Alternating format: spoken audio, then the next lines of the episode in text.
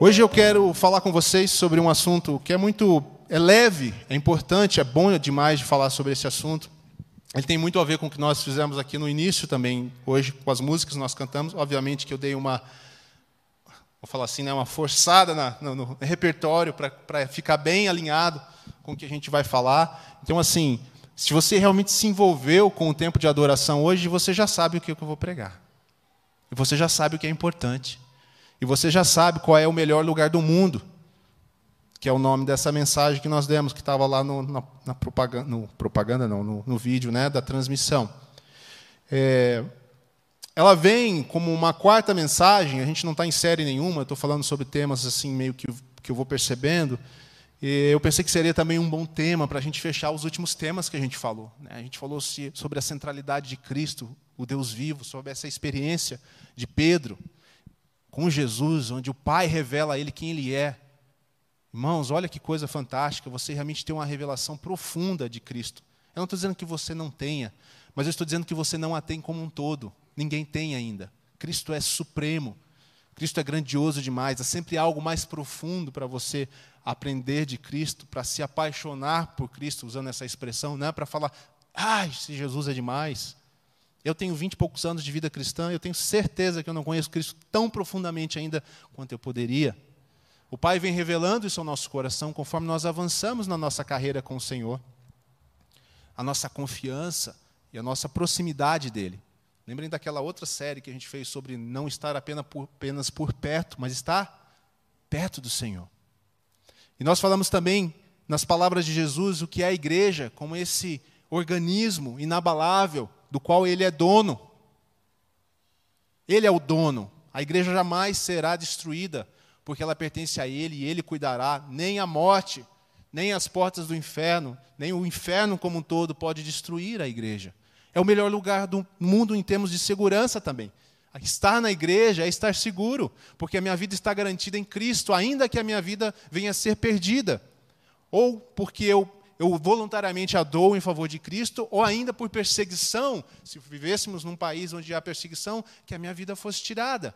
Eu estou seguro na igreja, não na igreja, prédio, porque muitos irmãos foram fuzilados dentro da igreja. Mas eu estou seguro na igreja espiritual, comunidade espiritual, corpo de Cristo. Parte de um corpo que tem como cabeça Cristo que não pode ser derrotado, que venceu a morte, que ressuscitou dos mortos, que reina soberano ao lado do Pai, aquele que tem a chave do inferno em suas mãos. Eu pertenço a essa igreja espiritual. E você precisa desenvolver essa segurança no seu coração acima de todas as coisas. Cristo é supremo e eu pertenço à igreja. Claro que isso traz implicações, aí nós falamos sobre o caminho do discipulado segundo Jesus. Algumas pessoas às vezes fazem convites para o Evangelho muito, muito fáceis, mas Jesus nunca fez convite fácil para ninguém. Jesus sempre disse: meça o custo de me seguir. Você vai ter que abandonar coisas. Você vai ter que priorizar sua, sua vida de uma forma diferente. E aí Jesus traz para os discípulos o custo do caminho no discipulado, negar a si mesmo, as suas vontades, os seus planos pessoais, ou no mínimo alinhá-los à vontade do Senhor tomar a sua cruz, que nesse contexto significa estar disposto a viver como Jesus, porque é uma vida de cruz, de crucificação. Nós não estamos falando aqui dele tomar seu lugar na cruz, isso você não pode fazer por você, ele fez em seu lugar. Ele não precisava do caminho da cruz, o caminho da cruz era para nós, com a morte como um resultado final. Cristo nos livrou da morte na cruz e agora ele nos convida para um caminho de humildade, de sujeição a Ele, ainda que isso nos custe reputação, nos custe muitas coisas ao longo da jornada como cristãos. Mas o mais importante de tudo isso, se você quiser guardar uma palavra, é aquela de sempre. Jesus chamou você para se segurar, não. Para separar. Não, também. Para ser Servir, quase. Discípulo? O que, que o discípulo faz? Segue. É isso. Se você realmente entender o significado do chamado para seguir, Todo o resto vem junto. Porque não tem como seguir Jesus, pensa nos discípulos, lá na real, na real, na narrativa dos evangelhos. Não tinha como seguir Jesus e não negar a si mesmo e não tomar a sua própria cruz. Os discípulos participavam ali dos sofrimentos de Cristo. Paulo mais tarde vai falar sobre isso. Eu não ligo, não me importo de participar dos mesmos sacrifícios que Cristo passou. Se ele passou, quem sou eu para tentar fugir dos sacrifícios necessários? Da dor que pode ser infligida a mim Estão comigo? Faz sentido? É isso aí. Seguir a Jesus é a melhor coisa que nós podemos fazer como cristãos, além de ser o nosso chamado. Então, se você não conhece Jesus, a primeira coisa é começar a segui-lo. Você precisa entregar a sua vida para Ele. Para a maioria de nós aqui, nós já o conhecemos. E agora nós o seguimos para ganhar a vida. Porque Ele diz que quem tentar cuidar da sua própria vida vai perdê-la. Mas quem abandonar a sua vida para seguir e estar comigo, vai ganhá-la. Esse é o sentido de cantar, só quero a ti e nada mais. Não é só uma coisa bonita de se cantar, agradável, motivante, emocional, é uma coisa muito séria. Nós gostamos dessas músicas que são tocam o nosso emocional, nossas emoções e são sérias. É seríssimo. Só quero a ti e nada mais, nem eu mesmo, nem a mim mesmo. Nesse sentido, eu me entrego totalmente ao Senhor é ter uma vida de verdadeira alegria. Porque verdadeira vida implica verdadeira alegria. Sim ou não? A vida que Jesus promete é uma vida de alegria. Talvez não alegria de maneira como ela é vendida hoje para nós. Não é alegria conforme a, sei lá, nem, nem vê, ninguém mais vê isso, né? Conforme novela que a gente falava antigamente, né? Ou como séries, filmes ou qualquer coisa, conforme é vendido para a sociedade, nós não, não, entendemos assim. É a alegria que vem do Senhor. John Piper fala uma frase que é, ele tem um livro muito bom sobre isso, mas eu peguei essa frase de outro lugar. É, ele diz assim: achar, encontrar alegria suprema em Jesus corta corta a raiz do pecado com o poder de uma satisfação maior. Entenderam isso? Encontrar a alegria suprema em Jesus, corta a raiz do pecado com um poder de uma satisfação maior. Eu não sei se vocês se lembram, mas uns dias atrás eu tenho aquele, eu não sei nem se vocês sabem disso, mas eu tenho aquele canal no Instagram novo lá que chama Pães e Peixes, que é onde eu estou compartilhando coisas que às vezes não tem português, não tem inglês, que tem a ver com o nosso movimento.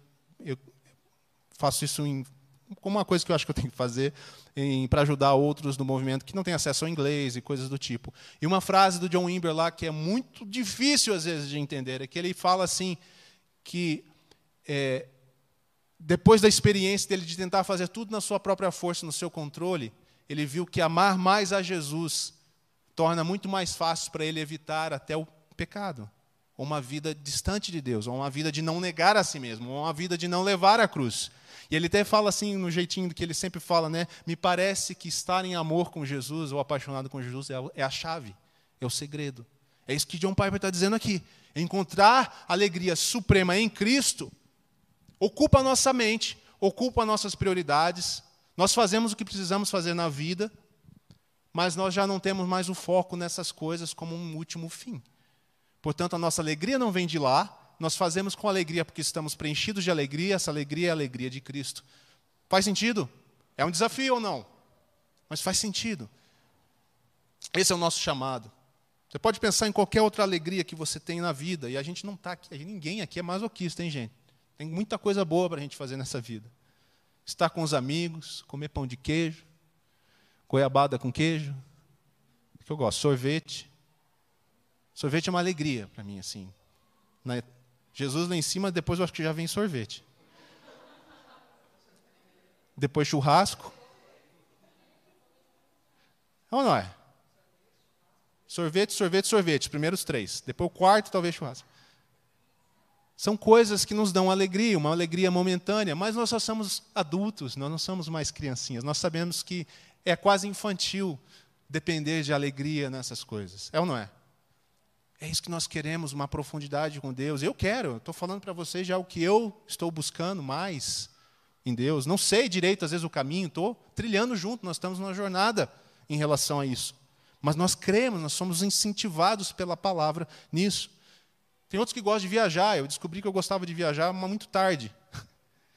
Mas eu gosto de viajar. Na verdade, eu viajei a vida inteira nas atividades que eu fiz. É uma coisa interessante. Faz parte de tudo que eu me envolvi, acabou em viagem, assim, de algum jeito. Eu gosto de viajar. Mas Jesus é mais. Existe algo mais. E eu quero descobrir essa alegria. Porque se eu acho bom viajar, esse é o raciocínio, me acompanha. Pega a coisa que você mais gosta aí.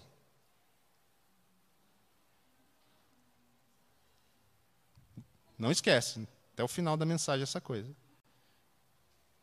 A afirmação que nós estamos ouvindo hoje, vamos ouvir lendo o texto, é que Jesus nos traz uma alegria superior. E não tem ninguém que vai dizer: não, não, não quero, vou ficar com sorvete. Não seria nem lógico, nem inteligente você escolher o menos, quando você pode ter o mais. Estamos juntos até aqui? Vamos ler um texto inspirador para isso? Vamos aprender com um salmista aqui. Abre sua Bíblia em Salmo 84.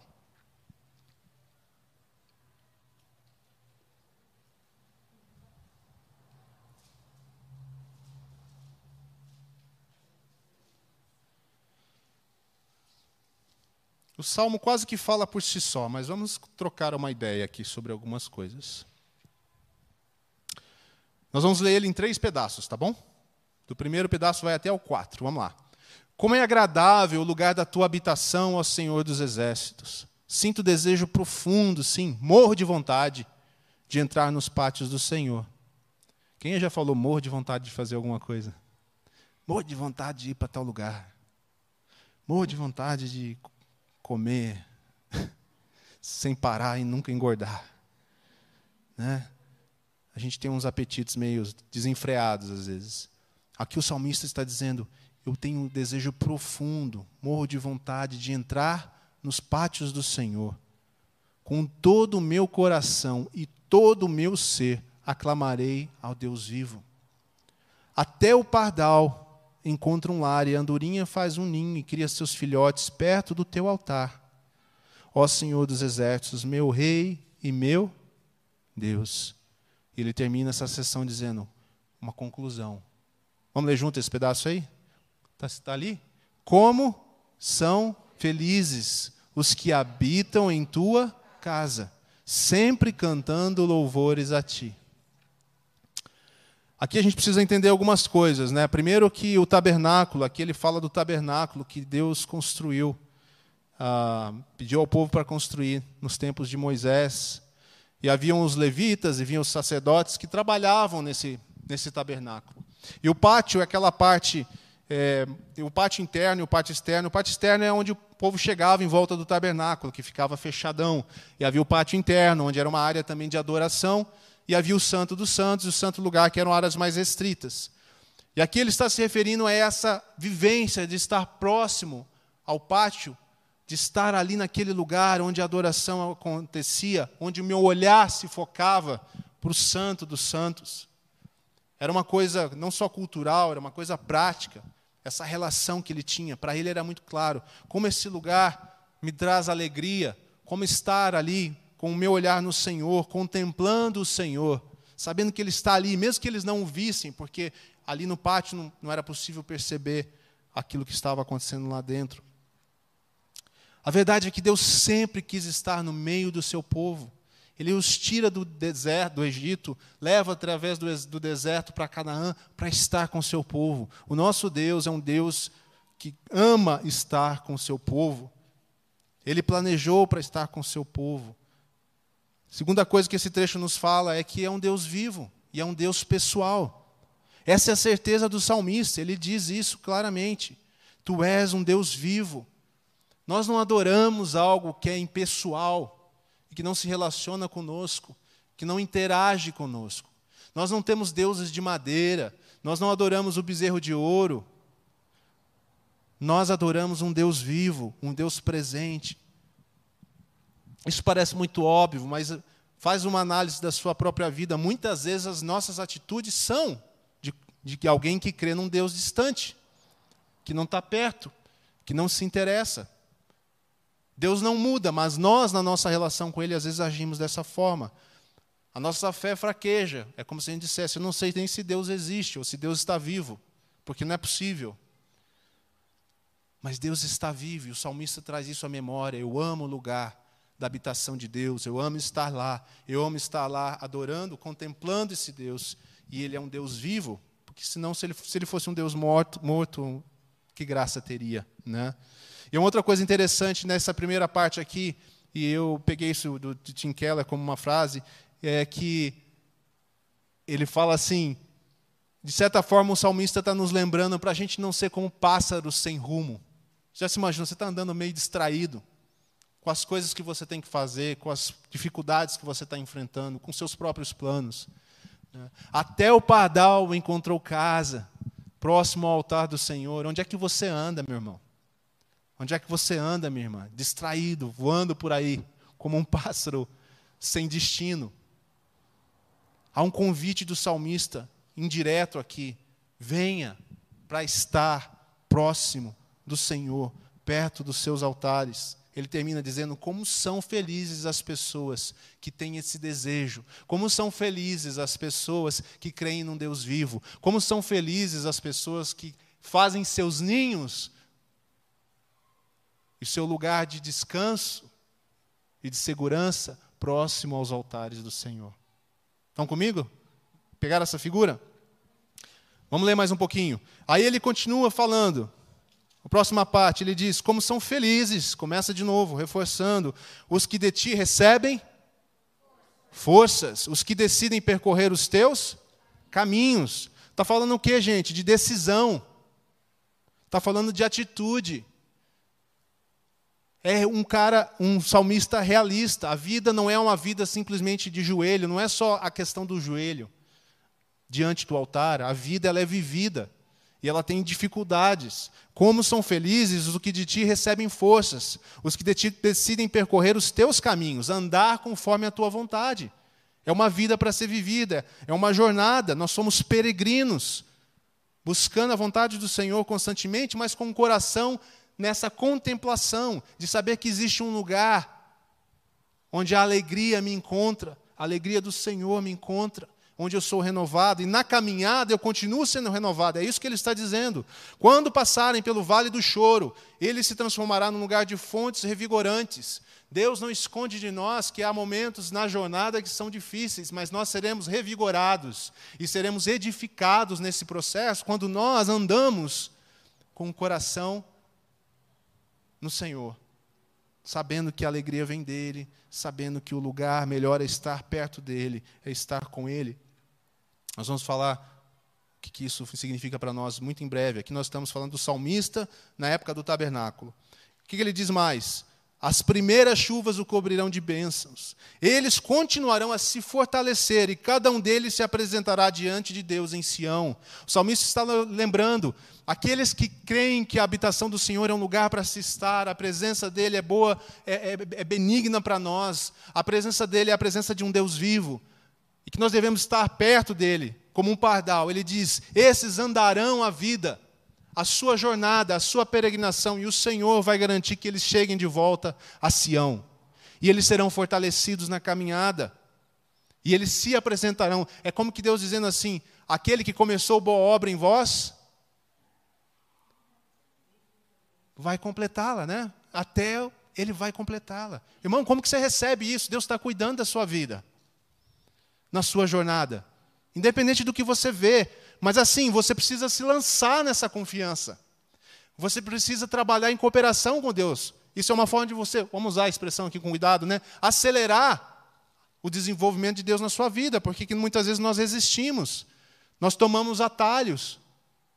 Nós queremos fazer, nós nos negamos a nós mesmos e fugimos do caminhar da cruz e a gente acaba perdendo de ser fortalecido. Na jornada, esse salmista continua contemplando a Deus e ele sabe que o Senhor estará com ele. Ele termina dizendo essa parte: Ó Senhor, Deus dos exércitos, ouve a minha oração.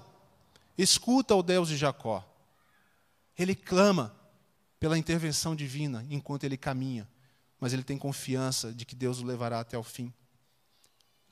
O Senhor é nossa esperança, o Senhor é nossa força em momentos de adversidades.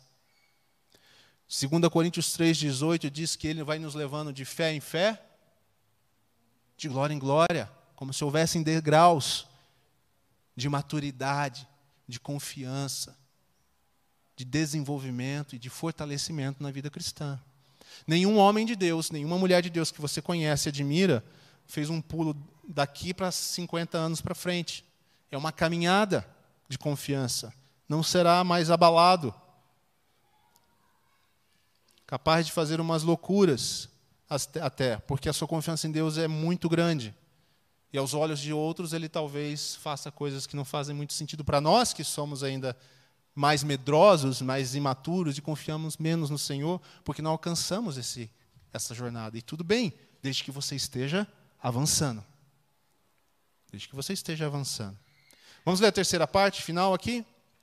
Ó Deus, Olha com favor para o rei, nosso escudo, mostra bondade ao teu ungido. Um só dia em teus pátios é melhor que mil dias em. Todo mundo conhece esse texto, né? Um só dia em teus pátios é melhor que mil dias em qualquer outro lugar. Prefiro ser porteiro da casa de meu Deus a viver namorada dos perversos. De novo, uma decisão pessoal, séria, tipo Josué. Eu não sei o que vocês vão fazer, povo de Deus. Vocês aí são tudo louco. Vocês têm umas loucuras aí que eu tenho visto nos últimos anos. Eu não sei o que vocês vão fazer, mas é a decisão, eu, Josué, estou dizendo: minha casa e eu serviremos ao Senhor. É o que o salmista está dizendo aqui. Um só dia com Deus é melhor do que mil anos, e eu prefiro ser porteiro na casa de meu Deus a viver namorado dos perversos. Eu tomo uma decisão. Se fosse, o porteiro era aquele que cuidava da entrada, do pátio. Todos tinham funções lá. Ele, ele, ele já, esse cara já tinha tido experiência de estar mais envolvido lá dentro. Ele falou assim: olha, ainda que eu fosse uma pessoa só abrindo a porta para o pessoal entrar, eu prefiro estar lá do que em qualquer outro lugar. O Senhor é nosso, o Senhor Deus é nosso sol, o Senhor é nosso escudo. Ele meio que está falando assim: essas são razões porque eu prefiro estar com o Senhor. Essas são razões porque eu prefiro estar perto ali da casa dele do que estar em qualquer outro lugar. E ele tem uma confiança muito grande no Senhor. Ele diz: O Senhor não negará bem algum àqueles que andam no caminho certo. O Senhor dos exércitos, como são, ó Senhor dos exércitos, como são felizes os que confiam em ti. O salmista relaciona a alegria plena, a suprema alegria, como diz o Piper, com a confiança plena no Senhor. Essas coisas andam juntas. Confiança plena, alegria plena. Então, nessa última parte, ele faz um reforço de tudo que ele falou. Ele junta tudo aqui. Ele junta o prazer de estar na casa do Senhor, de estar perto do Senhor, de estar contemplando com o Senhor, com a jornada diante do Senhor e a presença dele nos acompanhando. Lembra que eu te falei no começo para guardar uma coisa do que você achava que deixava você feliz? Então, você pode usar a fórmula aqui do Salmo e multiplicar aquilo por mil. Não vai chegar ainda perto daquilo que é proposto para nós como alegria suprema. Nós temos que crer nisso. Porque nós somos movidos por aquilo que nós cremos. Sim ou não? Aquilo que você está vendo, eu quero aquilo. Você faz isso que eu sei. Quando você invoca com um negócio, você dá um jeito de fazer o negócio acontecer. Sim ou não? Sim. É disso que eu estou falando. Quando você invocar, que é isso que Deus está propondo para mim, você vai tomar atitudes em direção a isso. E você não vai descansar, como muitos outros salmos falam sobre isso. Eu não vou dar descanso a mim mesmo, eu não vou é, é, é parar, eu não, eu não vou deixar de perseguir, assim como a costa. Eu vou, eu vou, eu vou, até que eu encontre as águas do Senhor. Isso é um chamado, gente. É mais do que saber, como a gente diz aqui, né? Precisa crer. O crer move a cada um de nós a direção diferente. Nós fomos chamados para ser sacerdotes do Senhor. É o que diz em 1 Pedro 2,9. Reino, nação santa, sacerdotes. Sacerdotes são pessoas separadas. Sacerdotes estavam no templo. Além de estar no pátio, facilitando a adoração, eles estavam, eles tinham condições de entrar no, no, no Santo dos Santos, numa presença de Deus que não era permitida a todos. Mas para entrar lá, o que, que ele precisava fazer? Mostrar o currículo? Não. Mostrar o sobrenome da família? Eu sou descendente de Fulano. Bom, em parte até tinha que fazer isso. Mas o que ele precisava fazer era um sacrifício. A ovelha, o carneiro, precisava ser oferecido como expiação para o pecado. Lembra que ele fala aqui, o salmista? Olha, olha a parte profética do salmo. Deus olha com favor para o rei, nosso escudo, mostra bondade ao teu ungido. E aí depois ele diz: O Senhor não negará bem algum aqueles que andam no caminho certo. Sabe quem é o bem comum? Sabe quem é o bem maior? É o próprio Senhor Jesus. É o próprio Senhor Jesus que foi oferecido no meu lugar, que foi oferecido no seu lugar, para que agora você possa chegar não só no pátio e ser um adorador ali meio que na parte mais simples da coisa, mas você tem acesso a Deus, à presença de Deus, ao próprio Deus por causa de Cristo, e você não vai precisar sacrificar uma ovelha, mas você vai precisar sacrificar a você. Nesse sentido, negar a si mesmo, tomar a sua cruz e seguir Jesus. Cristo propicia o lugar para você. Ele é o cordeiro, ele abriu o acesso, mas você precisa tomar uma atitude e segui-lo. Eu sempre imagino essa visão de Jesus falando para os discípulos, né? Vem e segue-me. E Jesus vira as costas e sai, gente. É assim que eu enxergo. Você acha que Jesus ficou ali implorando? Por favor. Não. Vem e segue-me. E eles creram naquela palavra pequena. E eles falaram: Eu vou. Algo nesse homem. E eles seguiram. Eles viram nele algo maior. Jesus é o bem maior que nós recebemos. O Senhor Deus, nosso Pai, não negará bem algum. E ele não negou até mesmo o seu próprio filho, para que nós tivéssemos acesso a essa alegria que está proposta na presença do Senhor. O povo de Israel encontrava alegria através dos sacrifícios e de vários rituais. Nós temos acesso a Deus aberto. Nós somos chamados para ser sacerdotes. Não contente-se em ser o cara da porta ali só, no, na figura do tabernáculo. Você tem acesso a Deus através de Cristo. Essa alegria do Senhor é um despertamento que vem em nós conforme nós nos apresentamos a Ele, participamos dele, confiamos no Senhor. É algo que é operado pelo Espírito Santo. É algo que nós buscamos continuamente. Nós clamamos: Vem, habita entre nós. Senhor, obrigado pela tua presença. Nós vamos trabalhando com o Espírito Santo, mudando a nossa mente para que a gente de fato venha a crer. É uma luta mental, muitas vezes, de trocar aquilo que nós cremos pelo aquilo que a palavra diz, a ponto disso transformar a nossa atitude e nós não queremos outra coisa. Quando Maria tem lá um encontro com o anjo, é como se ela tivesse por um momento no lugar de habitação, vamos usar essa expressão, né? Qual é o resultado disso? Ela diz: "Minha alma engrandece ao Senhor, e meu espírito se alegra em ti, meu Salvador". É aquela alegria que ela experimenta, que é profunda. Talvez, como o salmista nos chama, nem todos os dias e nem todo momento nós vamos ter esses êxtases com o Senhor de alegria. É uma, é uma busca contínua e ao mesmo tempo uma coisa que nos dá o que? Saudade. Ele fala com esse, com esse aspecto, se você observar o salmo. Parece que ele está um pouco afastado por um momento, por qualquer circunstância. Ele diz: Ah, como é bom aquilo, como está lá. E ele diz: Um dia lá é melhor que mil dias em outro lugar. Eu não creio que ele está dizendo que nós vamos andar assim todos os dias, nesse pico, mas nós vamos ter experiências com o Senhor. Eu fiquei pensando ontem, mil dias dá uns três anos. Cara, se eu tivesse a experiência desse salmista a cada três anos, talvez minha vida já seria bem mais diferente. Eu posso ter mais vezes? Posso ter mais vezes, Deus é que sabe. Né? Não vamos estabelecer aqui regra para isso de forma alguma. Mas eu tentei pensar nesse sentido. Será que eu posso falar hoje, como salmista, que um dia na sua presença vale mais do que mil em outros dias? Pega de novo aquilo que você mais gosta. Você preferia um dia com o Senhor ou mil dias fazendo aquilo que você gosta? O que você mais gosta. É difícil, não é? Se a gente for bem sincero, dá um. dá uma certa. a gente for sincero, dá. Mas se a gente for conhecendo o Senhor, experimentando a Sua palavra, vai transformando. E nós vamos saber, não, eu tenho muitas coisas que eu posso fazer que são legais, mas eu sei que Deus é melhor. Amém? Nós somos sacerdotes.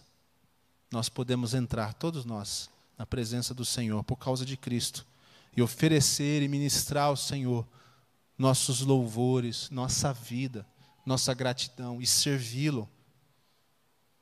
E servi-lo com alegria. Eu peguei uma frase aqui ontem de um cara que o Lucas que me mostrou, o Chris Burns, ele fala assim: "Um sacerdote anda com Deus e se alegra nessa relação com ele". Não é uma relação de trabalho, não é uma relação ritualística. Um sacerdote, cada um de nós anda com Deus e se alegra nessa relação com Ele. Sem essa alegria, como parte da vocação, tudo não passa de uma religião e imitação barata daquilo que realmente deveria ser. Resumindo, gente, vamos resumir esse salmo. A vida desse salmista é a vida que está proposta para nós. O coração desse salmista deveria ser o nosso coração. Nós deveríamos andar enquanto andamos a nossa jornada, a nossa peregrinação aqui na terra, até que Jesus volte, ou até que a gente o encontre, com esse coração de, ah, como é bom um tempo na presença do Senhor, um dia na presença do Senhor, vale mais do que todos esses dias que eu tenho vivido. É, resumindo, é isso que Deus está falando para nós através desse salmista. Nós precisamos aprender a forçar verdade de Deus. Nós precisamos aprender a ser mais como aquela outra Maria, não a que eu li antes, a Maria que chega aos pés de Jesus. E Jesus diz para ela: não, não incomodem a Maria, porque ela escolheu a coisa certa para esse tempo, que é estar diante do Senhor. Há tempo de peregrinar, peregrinar. Nós vivemos a nossa jornada diante do Senhor e há tempo de estar nos seus pés. Nós precisamos dar prioridade na nossa vida para isso, para que a nossa jornada seja uma jornada de suprema alegria. Porque suprema, porque é melhor, porque é maior, é mais real do que qualquer outra alegria que nós tenhamos. Abra sua Bíblia em Salmo 73, 25, a gente vai encerrar com esse texto. Eu acho que vocês vão reconhecer alguma coisa desse texto aqui. Vamos ver se é esse mesmo.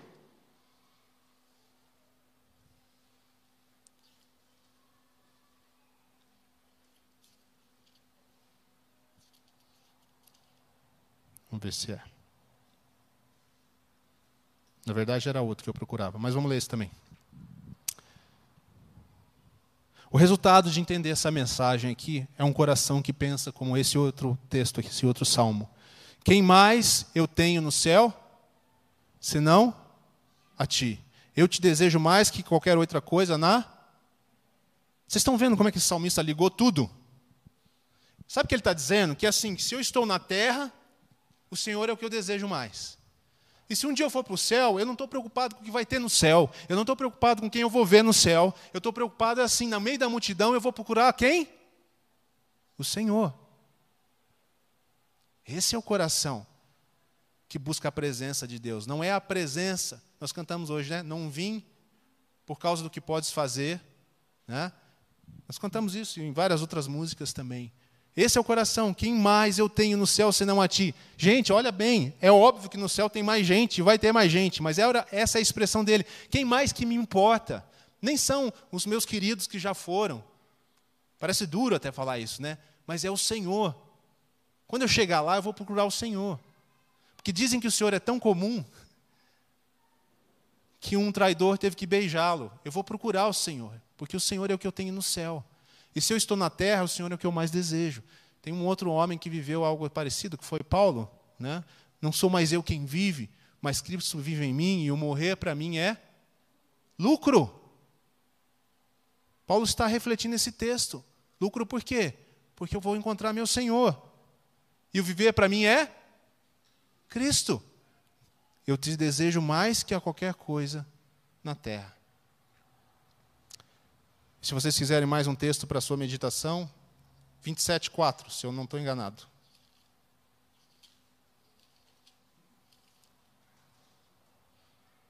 Esse vocês conhecem, de hoje ainda.